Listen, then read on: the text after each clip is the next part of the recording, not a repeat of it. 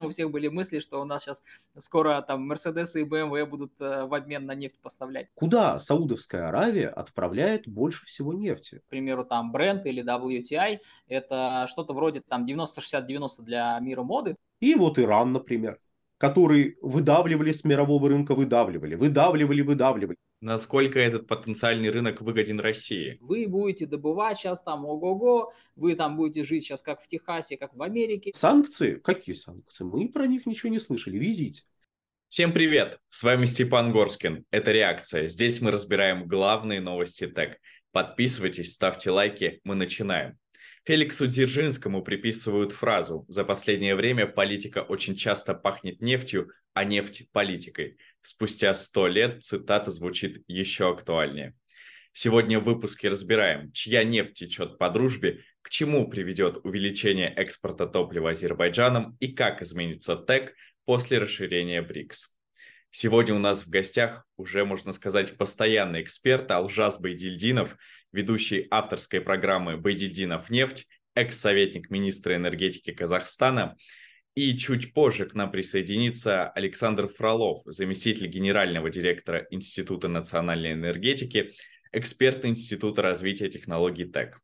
Алжас, здравствуйте. Переходим к обсуждению первой темы. Польское издание «Бизнес Алерт» сомневается в том, что Казахстан поставляет по дружбе свою нефть. По утверждению газеты, трубопроводная Кипко обладает идентичными характеристиками с российской Рибко. При этом, по наблюдениям поляков, свойства Кипко из Гданьска отличаются от нефти, которая идет по трубе. Во всех этих случаях речь идет об одной и той же нефти. Кипко и Рибко не отличаются ничем, кроме как первой буквой в названии. Казахстан может экспортировать Кипко тремя путями. По трубе Дружба, через Усть-Лугу и через Новороссийск. Не путать с КТК. Добиться идентичности на каждом из маршрутов практически невозможно. Нефть действительно может незначительно отличаться и серой, и плотностью.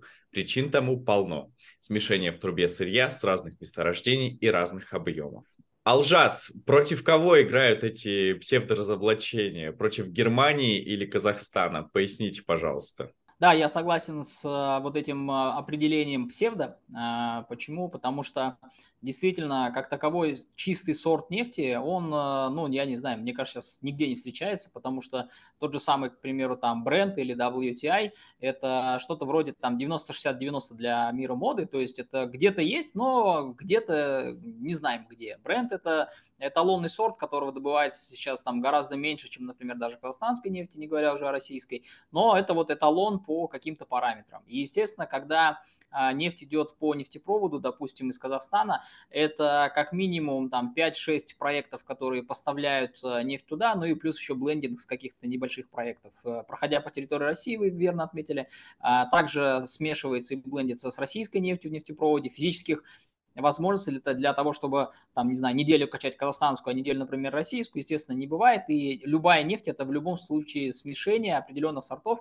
А, ну, в принципе, там нефтяники, я думаю, это понимают. Единственное, а, конечно, в зарубежных СМИ сейчас мы часто встречаем такие публикации, а, заявления о том, что вот Казахстан поставляет не свою нефть, под ее видом продаются еще какая ну, слушайте, это всегда так было. И, в принципе, я думаю, все это понимают. И даже, например, а, санкции на российскую нефть, которые сейчас, а, кстати, говорят, что не очень-то и работают, да, а, в виде там потолка и всего остального. В любом случае, даже в определении, допустим, европейских санкций, да, то российская нефть – это нефть, в которой 51% содержится российской нефти именно, да. И вот эти операции с теневым флотом, которые сейчас развиты, они, в принципе, подразумевают, что нефть блендится с какими-то другими сортами, а если 49%, к примеру, российской нефти, то это уже не считается российской российской нефтью, даже Европейским Союзом, поэтому российская нефть спокойно попадает на европейские рынки. Я думаю, что а, такие публикации, они, в общем-то, а, наверное, имеют, скажем так, определенную, определенный успех и узнаваемость в своих странах, да, но с точки зрения техники, я думаю, это не выдерживает критики. Могут ли подобные публикации действительно саботировать поставки казахстанской нефти в Германию? И кому это действительно выгодно? Кто заинтересован в этом в первую очередь? Э, по поводу казахстанской нефти в Германию я очень активно комментировал в СМИ в прошлом году, ну и в этом, в принципе, тоже. А, вообще, я думаю, что эта новость, которая была запущена, она в большей степени была ориентирована именно на а, германскую, на немецкую публику, не на там, Казахстан. То есть а, Германия говорила, что мы вот сейчас заместим казахстанской нефти, нефтью российские поставки. Ну, я эти цифры, в принципе, там на память знаю, могу их привести. Германия потребляет в год порядка 100 миллионов тонн сырой нефти. Россия а, до вот этой всей антироссийской истерии поставляла в Германию порядка там 23-25 миллионов тонн в год. Казахстан говорил о том, что мы начнем поставлять туда примерно там миллион-полтора в год. Ну, представьте, эти суммы несопоставимы. Это и для Германии маленький процент, и российскую нефть ни в, коем, ни в коей степени, ни в коем случае заместить не может в принципе. Для чего нужны были эти разговоры, мне тоже не очень понятно. Я думаю, это все-таки больше какая-то а, внутренняя, такая, скажем так, э, европейская повестка, что вот мы, мол, что-то делаем, чтобы отказаться от российских энергоносителей. Но я думаю, что все, кто знают цифры или там наши зрители, да, в принципе, у вас достаточно такая квалифицированная аудитория, я думаю, что понимает, э, здесь а, никакого замещения быть не может. И это просто вот новость, которую вот так а, зачем-то запуливают, ну и вот все они там вот говорят. На самом деле а, каких-то крупных поставок туда не может быть, во-первых. Во-вторых, мы знаем, что в самой Германии есть, например, НПЗ, которые ориентированы конкретно на российские сорта нефти, да, и они в том числе и российским компаниям принадлежат. То есть это больше, а, больше наверное, какой-то хайп, чем какая-то содержательная новость, и здесь не стоят за этим какие-то реальные шаги дальнейшие. Ну, просто новость, просто вот говорят, мы что-то сделаем. Если в цифры погружаться, то тоже странно. Но я могу сказать, что в Казахстане это очень радостно восприняли. У нас э, все СМИ твердили об этом. Э, Казахстан э, там заместит российскую нефть, Казахстан начнет поставки нефти в Германию. Уже здесь, наверное, у всех были мысли, что у нас сейчас скоро там Мерседесы и БМВ будут в обмен на нефть поставлять. Но на самом деле это там небольшой объем поставок. Ничего для Германии, в принципе, не решающий. Ну и плюс надо понимать, что опять-таки там 65% добычи нефти в Казахстане это три крупных кита, Тингис, Карачагана, Кашаган, это западные европейские компании, и от того, что они могут заместить что-то, да, могут, но у них возможности в плане поставок тоже довольно ограничены. Какой все-таки главный интерес в Польше, если формулировать его кратко? Ну, я думаю, что сейчас вся Европа обеспокоена только одним вопросом – это энергетическая безопасность, но э, подчеркнем, что, например, российские поставки там, нефти и нефтепродуктов в Евросоюз – это там порядка 20-23% от потребления. Заместить такие объемы одномоментно невозможно. Снизить их э, потребление тоже затруднительно. Мы помним, что, например, там в той же Германии, там в тех же других э, странах, да, а, наблюдается тенденция деиндустриализации, когда заводы страдают, промышленные предприятия страдают от роста цен на энергоносители или их дефицита. И, наверное, конечная цель это все-таки энергетическая безопасность. Но нужно понимать, что в Европе в целом таких возможностей не особо много. Есть, допустим, там какая-то атомная энергия, которая могла бы заместить потребление нефти, если бы это были электромобили. Но это опять-таки довольно большой промежуток времени. Я думаю, что Европейский Союз в целом через какое-то время осознает, что вот эти все попытки а, как какую-то альтернативу выстроить российским энергоносителям, они, во-первых, дороги, а во-вторых, они все равно приведут к зависимости от кого-то другого. Ну, то есть, если нет своего, и вы хотите заместить российское, ну, вы все равно будете зависеть от кого-то другого. Что меняется в этом? И я думаю, что э, со временем осознание вот это придет. И, в принципе, они будут возвращаться, наверное, к тем моделям там, двустороннего сотрудничества с Россией по поставкам энергоносителей, потому что, подчеркну, ну, мое мнение как эксперта, а, альтернатив в ближайшее время не будет. И можно там бесконечно блендить, а, можно бесконечно какие-то поправки в санкции вводить и что-то еще, но в любом случае эти поставки в Европу идут. Они сейчас э, идут через Ближний Восток, к примеру, да, то есть российские нефтепродукты, тот, тот же самый дизель а, сейчас поставляется в Саудовскую Аравию и Эмираты. Эти страны активно покупают покупает российские нефтепродукты, а свои отправляет, например, в Европу. Ну и что для Европы в этом случае меняется? Да, они поменяли поставщика, зависит не от России, а, допустим, от Персидского залива больше, но при этом для них и ценник вырос. Я думаю, что прагматизм все-таки в Европе со временем возобладает. Есть ли у Польши, помимо вопросов безопасности, какие-то экономические интересы поступать так, как э, они поступают? Ну, в азиатских странах, наверное, да, как у нас э, довольно так принято проводить некий баланс интересов, э, что есть у польских, например, там инвесторов в Казахстане. Ну, практически ничего нет. Ну, может быть, какие-то эпизодические какие-то проекты есть, там небольшие, но в целом, как бы, Польша в, в списке инвесторов или в списке компаний с какими-то инновациями в Казахстане не присутствует, поэтому, я думаю, они могут что угодно делать. То есть здесь э, как бы наших взаимоотношений между странами там особо нет. Товарооборот, я думаю, там тоже не очень большой. Поэтому э, для них какие-то такие острые заявления, они для Казахстана в целом никакой роли не играют. Если Казахстан, предположим, все-таки потеряет этот рынок, э, насколько критичными окажутся последствия для страны? Для Казахстана в целом это не критичные последствия. При этом а, в Польшу, если поступает нефть из Казахстана, то она опять-таки в основном поступает, наверное, от трейдеров мировых, потому что прямые поставки, например, в Польшу а, со стороны, допустим, Казмунайгаза, может быть, есть. Я могу даже, наверное, там, не знаю, приложить цифру какую-то чуть позже, но это не такие большие объемы. Да, вот смотрите, я таблицу открыл э, под рукой, да, основные покупатели казахстанской нефти. Это Италия, Нидерланды, потому что там основные потребители, ну и плюс там компании, которые покупают, зарегистрированы, да. Затем у нас есть поставки в Корею, в Китай, в Турцию, а, Испания, Франция, Румыния, где наши перерабатывающие активы, заводы, а, Сингапур, Греция, Швейцария. То есть э, Польши нет даже там не то, что в топ-5, в топ-10 даже нет. А если их нет э, в этом списке, то в принципе там какие-то поставки минимальные. Алжа, спасибо. Ну что, переходим к обсуждению второй темы. Как раз к нам подключился Александр Фролов. Азербайджан увеличивает экспорт топлива на фоне сокращения добычи. По данным азербайджанской таможни, экспорт нефтепродуктов в январе-июле увеличился в 1,7 раза до 586,3 тысяч тонн. В то же время производство нефти в Азербайджане с января по июль упало почти на 8%, а ее экспорт сократился на 5,3%. Добыча Азербайджана из года в год снижается. Пик производства пришелся на 2011-2012 годы, когда страна добывала около 1 миллиона баррелей в день. Затем началось падение из-за истощения месторождений. Это беспокоит инвесторов. По данным Bloomberg, норвежская Equinor сейчас рассматривает продажу азербайджанских активов, оцениваемых в 1 миллиард долларов. Повышенный спрос на нефтепродукты из Азербайджана есть в первую очередь в Европе, которая отказалась от российского топлива, введя санкции. Александр, с чем связано снижение добычи? Снижение добычи связано со снижением добычи, то есть действующие месторождения перешли в стадию падающей добычи мероприятия, которые необходимо проводить для поддержания уровня производства, ну, дают некий результат, но, наверное, не такой, на который рассчитывала бы нефтяная отрасль Азербайджана. Ну, а введение новых крупных месторождений по понятным причинам несколько затруднено. Мы понимаем, что Азербайджан это один из, ну, если брать вот постсоветское пространство, один из наиболее старых регионов, э, где, в принципе, началась нефтедобыча.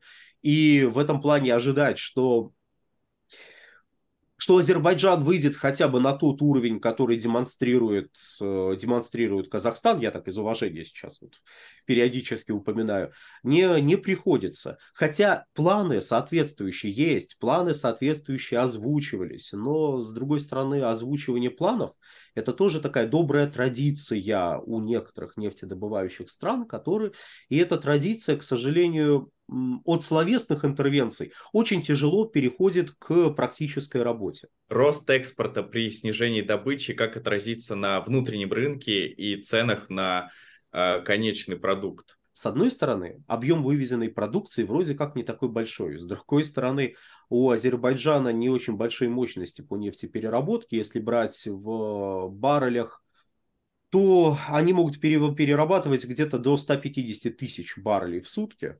Вот. Ну или объем переработки 7, примерно 7-8 миллионов тонн в год. Соответственно, на это, это, это только сырая нефть. Соответственно, на этом фоне объем вывезенной продукции ну, выглядит тревожно. С другой стороны, у Азербайджана есть возможности закупать, а, закупать нефтепродукты на внешних рынках. И, судя по всему, Азербайджану придется пойти по такому пути. В принципе, Российская Федерация может помочь с поставками.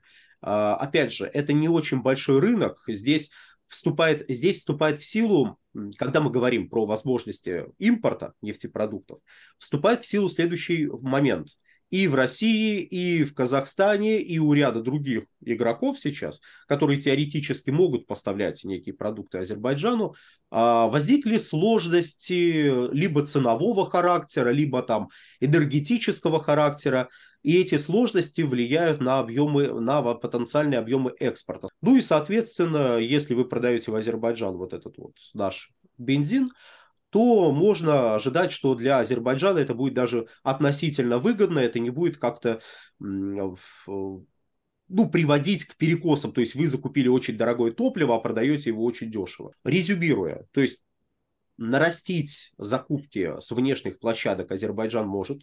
Таковые внешние площадки рядом есть. И теоретически даже с учетом изменения налоговых режимов, закупки на внешних площадках могут быть даже выгодными с точки зрения реализации этого топлива потом на внутреннем рынке. Насколько этот потенциальный рынок выгоден России? Объемы нефтепереработки в, ну и по сути нефтепотребления, они примерно похожи. В Азербайджане это вот 7-8 миллионов тонн. В Российской Федерации перерабатывается нефти более более 250 миллионов тонн. То есть, если мы какую-то часть этого переработанного объема поставим в Азербайджан, ну, для нас это, для нас это будет, ну, примерно как вот поставка в один из регионов Российской Федерации. Я, если что, я ни на что не намекаю, ни в коем случае, а то, знаете, может сейчас в свете последних событий может это прозвучать, даже немножко угрожающе, нет. Я просто э, об объеме масштаба. У нас рост на у нас рост в, на внутреннем рынке, при том в южных регионах Российской Федерации, сейчас больше по, летом по сравнению с осень, э, с э, весной, чем тот объем, который теоретически может попросить э, поставить потребители в Азербайджане. То есть вот. Ну, Интересно ли нам поставлять куда-то топливо? Давайте резюмирую. Хорошо, вот долго рассказывал, резюмирую. Интересно ли нам экспортировать топливо? Если это не мешает нашему внутреннему рынку, да. Интересно ли Азербайджану, тут уже вопрос, интересно ли Азербайджану это топливо покупать. И какие сложности могут быть? Сложности у нас могут возникнуть в, э, в связи с проблемами поставок на южные, э, на юга России там повышенный спрос из-за периода отпусков и из-за логистических сложностей, с которыми сталкиваются российские поставщики нефтепродуктов при поставке в южный регион. Ну, а, как вы понимаете, в Азербайджан мы будем поставлять либо через Каспий, это южный регион, либо, ну, скорее всего, через Каспий, южный регион. Алжас, какой ваш прогноз э, как изменится производство нефти в Азербайджане в ближайшей перспективе? У нефтяных месторождений в целом есть четыре стадии разработки. Да? Там первая – это, понятно, начальная, вторая – это когда нефтяное месторождение уже на полке, а третья – это уже стадия падающей добычи, и четвертая – это когда, в принципе, там месторождение близко к тому, что его там законсервируют и так далее. Азербайджан сейчас находится на третьей стадии разработки крупных месторождений, то есть это месторождение со стабильно падающей добычей. Вы правильно цифры озвучили в начале. Вот в 2000-х годах Азербайджан добывал, если в привычных баррелях в сутки, да, там порядка 300 тысяч баррелей в сутки, на пике там в 9 10 11 годах это было больше миллиона баррелей в сутки, и по итогам 2022 года среднесуточная добыча у них 685 тысяч баррелей в сутки, то есть она падает.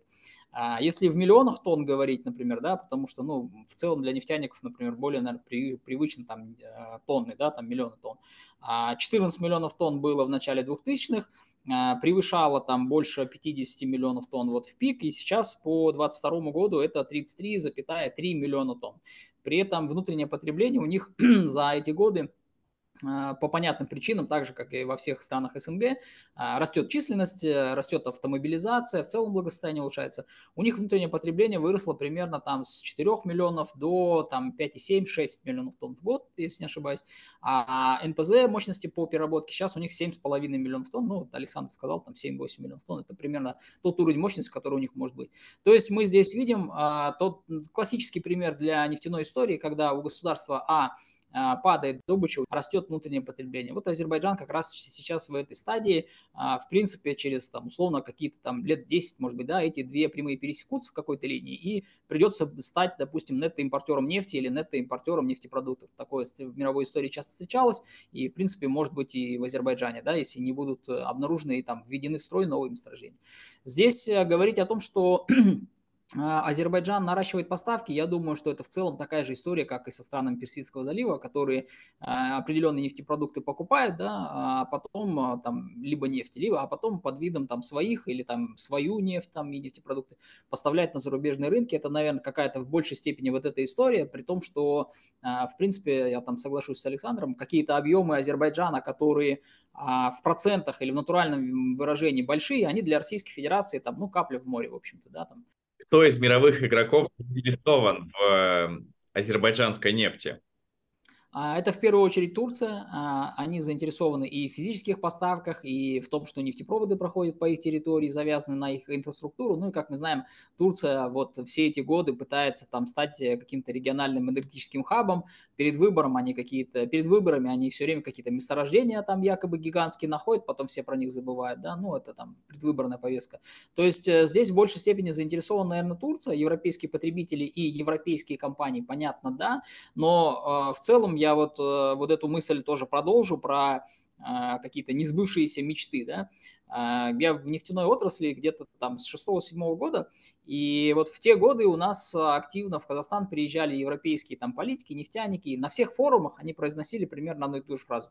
Каспийское море – это будущий, будущий Мексиканский залив. Вы будете добывать сейчас там ого-го, вы там будете жить сейчас как в Техасе, как в Америке, вот все супер у вас будет, у вас там вау нефти. И, в принципе, в этот период Казахстан тоже там думал, о, у нас там есть Кашаган, морское месторождение, там миллион баррелей в сутки может давать.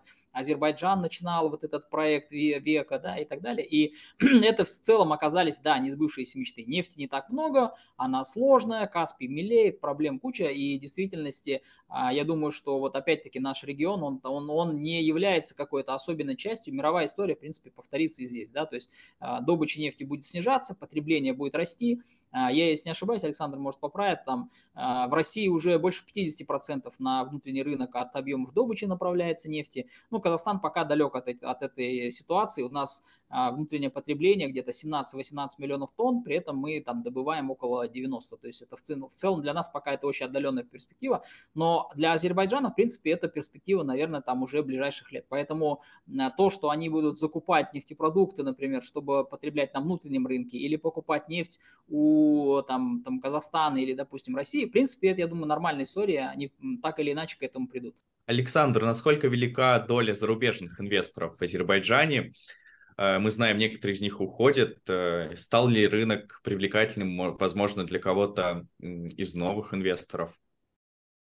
Но они же уходят не по, э, не по своим каким-то волюнтаристским соображениям. Тут я, кстати, да, действительно, у нас примерно половина. Я уж так сказать, чтобы у нас в режиме диалога немножко получилось, да, действительно, примерно половина потребляется на внутреннем рынке, но если разбивку делать по отдельным нефтепродуктам, там до 90%. Например, бензина 90% у нас потребляется, дизельного топлива половина, ну и там дальше. Ну, по, по тоннажу примерно, да, половина получится. Вот. Тут к Азербайджану вопрос э, в том, что они живут нефть, вот, отправляя в Турцию. Вот про зарубежных инвесторов. Они нефть отправляют в Турцию. А что дальше с, в Турции с нефтью происходит? То есть, да, что-то может идти там дальше, безусловно. Есть, есть такая возможность. А не перерабатывается ли там нефть?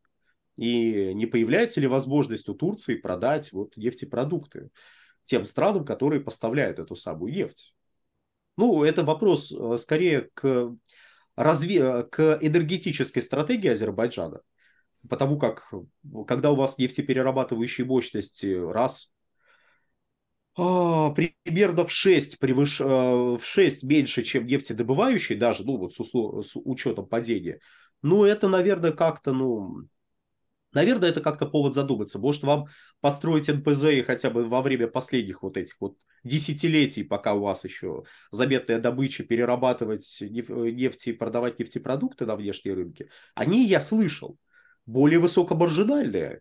Но, разумеется, это требует инвестиций, это требует, это требует вложений, это требует каких-то государственных усилий и соответствующего стратегического видения. Но если это не делается, значит это, как говорил классик, если звезды зажигают, это кому-то нужно, ну а если не зажигают, как следует из этой логики, значит это никому не нужно. По этой логике сконцентрироваться на увеличении транзита? По этой логике надо было бы увеличить раза в два а лучше в три мощности по нефтепереработке. Вот, вот то, если, если на этой логике концентрироваться, надо было бы увеличить нефтепереработку и ее экспортировать, ну, э, и экспортировать ее продукты, насыщая, имея гарантии поставок на внутренний рынок и имея гарантии, ну скажем, можно ли было бы в будущем, чисто теоретически, покупать нефть у Лукойла, который э, довольно успешно добывает на, опять же, это это не ой, какой молодец Лукойл, ну вот просто вот они обнаружили месторождения, они их разрабатывают на Каспийском море. Вот они успешно их разрабатывают, э, и можно эту нефть теоретически покупать. Можно нефть купить у Казахстана, вот, вот нефть как раз идет э, российско-казахстанская по КТК, и можно было бы, можно было бы в будущем покупать ее, перерабатывать и насыщать свой внутренний рынок. Но вот привлечение западных инвесторов, оно имеет и минусы, то есть кроме очевидных перечисленных выше плюсов, оно имеет минусы. А, да, еще один плюс. Вы меньше своих денег тратите. Вы распределяете риски между собой, своей государственной компанией, своими там, частными компаниями, если говорить в принципе, и вот зарубежными игроками, которые пришли и говорят, да, у вас интересно, мы готовы вложить деньги. Но интересно ли этим странам, интересно, прошу прощения, этим зарубежным игрокам развивать у вас перерабатывающие мощности. И тут оказывается, что нет, не очень интересно. Есть уже заводы, куда можно продать, есть, эм, есть э, заинтересованные игроки, которые готовы купить вашу нефть, а вот ваши нефтепродукты им не нужны, потому что у этих игроков, у самих может быть недозагружены нефтеперерабатывающие мощности, им куда интереснее купить у вас сырую нефть, переработать у себя и получить высокомаржинальную продукцию, которую съест их внутренний среди рынок. Переходим к финальной теме. БРИКС превращается в потенциальную угрозу для G7. Альянс усиливает свои позиции на глобальном рынке за счет новых участников, превосходя по многим показателям большую семерку. С 1 января 2024 года в БРИКС войдут Аргентина, Иран, ОАЭ, Саудовская Аравия, Эфиопия и Египет. Важнейшим событием стало присоединение к Альянсу Саудовской Аравии, крупнейшего в мире производителя нефти, Королевство активно стремится выйти из-под влияния США. Не исключено, что благодаря Эр-Рияду, БРИКС, в котором кроме крупнейших экспортеров представлены также и крупнейшие импортеры энергоресурсов, будут координировать свои действия с ОПЕК. Алжас, как теперь изменится расстановка сил на политической арене и как это все отразится на ТЭК? Все там, даже американские там политологи, да, там а, геополитики, там, не знаю, Бзижинский тот же самый, говорили о том, что Америка со временем будет уступать пальму лидерства, потому что мир становится таким монополярным, многополярным, полиполярным. И те события, которые сейчас происходят, в принципе, там об этом свидетельствуют. Все хотят э, большую, скажем так, роль, значимость для своих стран, для своих экономик. Вопрос в том, что, ну, для меня к примеру, есть э, там пример, допустим, ЕАЭС э, ШОС, да, там в Китае, и каких-то, например, там других структур. Вот у ЕАЭС, например, есть там банк развития, да, Евразийский банк развития. У ШОС есть э, также там банк развития, и там, допустим, Китай выступает активным кредитором стран там в ШОС, Центральной Азии и так далее, да, при том, что это там миллиарды, там десятки миллиардов долларов, которые они выделяют на программу.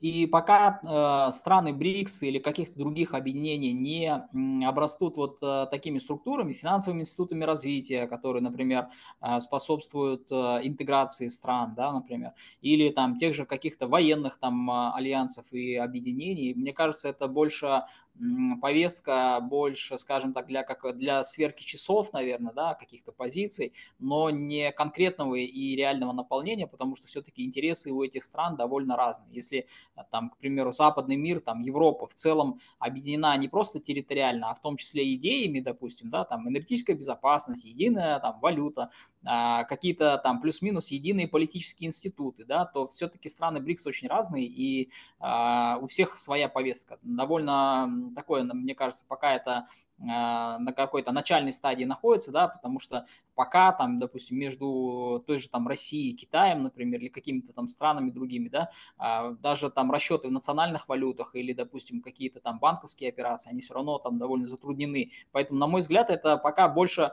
а, такое несколько аморфное объединение, да, оно нужно, да, эта площадка нужна, чтобы показать, что вот мы там тоже развиваемся, растем и так далее, но конкретных э, рычагов и конкретных э, как бы воздействий там, да, нету, поэтому я думаю, что это все там очень отдаленная перспектива. Это как, например, э, ну вот Александр, да, затрагивал там какой-то нефтяной проект, якобы когда-то он там, к примеру, заработает. Но слушайте, если нет проектной компании, которая там э, с какими-то финансами готова зайти, и она еще не создана, то это значит, это будет когда-то давно, ну, далеко, то есть, да.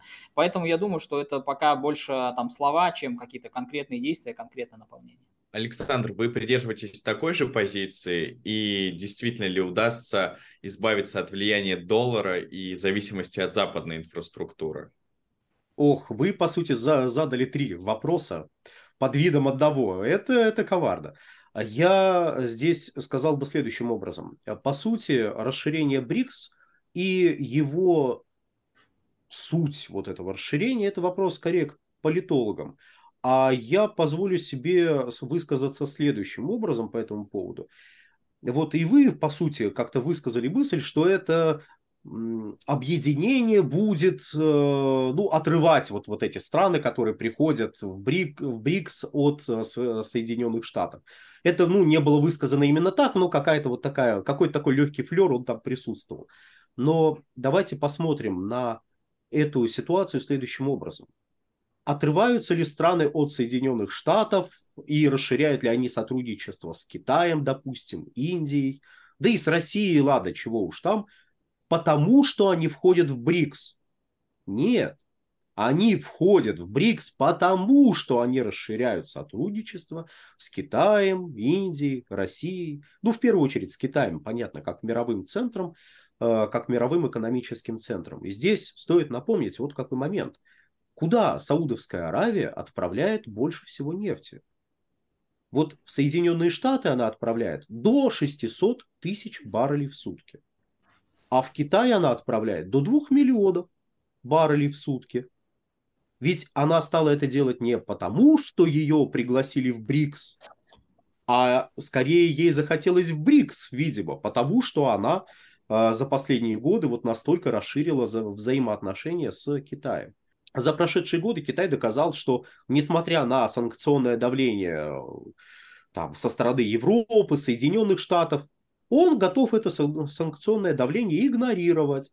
И вот Иран, например, который выдавливали с мирового рынка, выдавливали, выдавливали, выдавливали. Но это, знаете, видимо, как дави, вот закрутить тюбик, начать на него давить. Не факт, что он не порвется с другой стороны. А с другой стороны был Китай. Здравствуйте, дайте, пожалуйста, 1 миллион баррелей в сутки, мы готовы, вы, пожалуйста. Санкции? Какие санкции? Мы про них ничего не слышали. Везите. Вот. То есть развитие экономических взаимоотношений, развитие Китая как центра энергопотребления как раз и предопределяет расширение БРИКС. То есть кого мы видим? Иран мы видим, Саудовскую Аравию видим. Что их объединяет? Ну вот с точки зрения энергетики. Они последние ну, лет, в течение последних 10 лет активно расширяли свои поставки вот на э, восточном направлении. Кроме того, с этими странами вот Российская Федерация взаимодействует в рамках, а, в рамках ОПЕК+.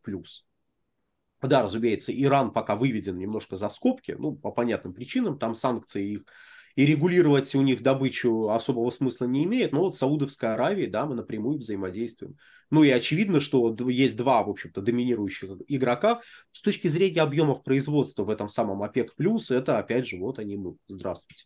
И за прошедшие годы мы, знаете, как, э, как вот в детских, детских передачах, вот сегодня мы многое поняли. Вот, сегодня мы многое поняли. А за последние вот с 16 года мы с Саудовской Аравией поняли, что дружить лучше, чем не дружить.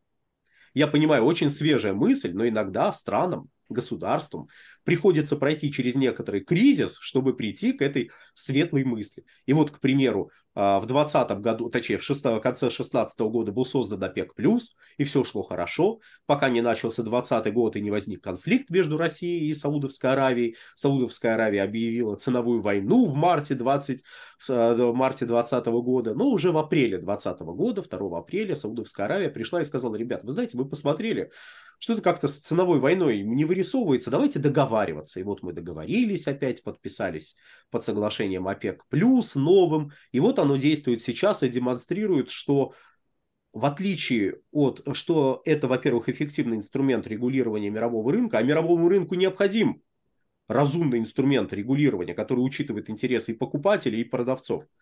Вот.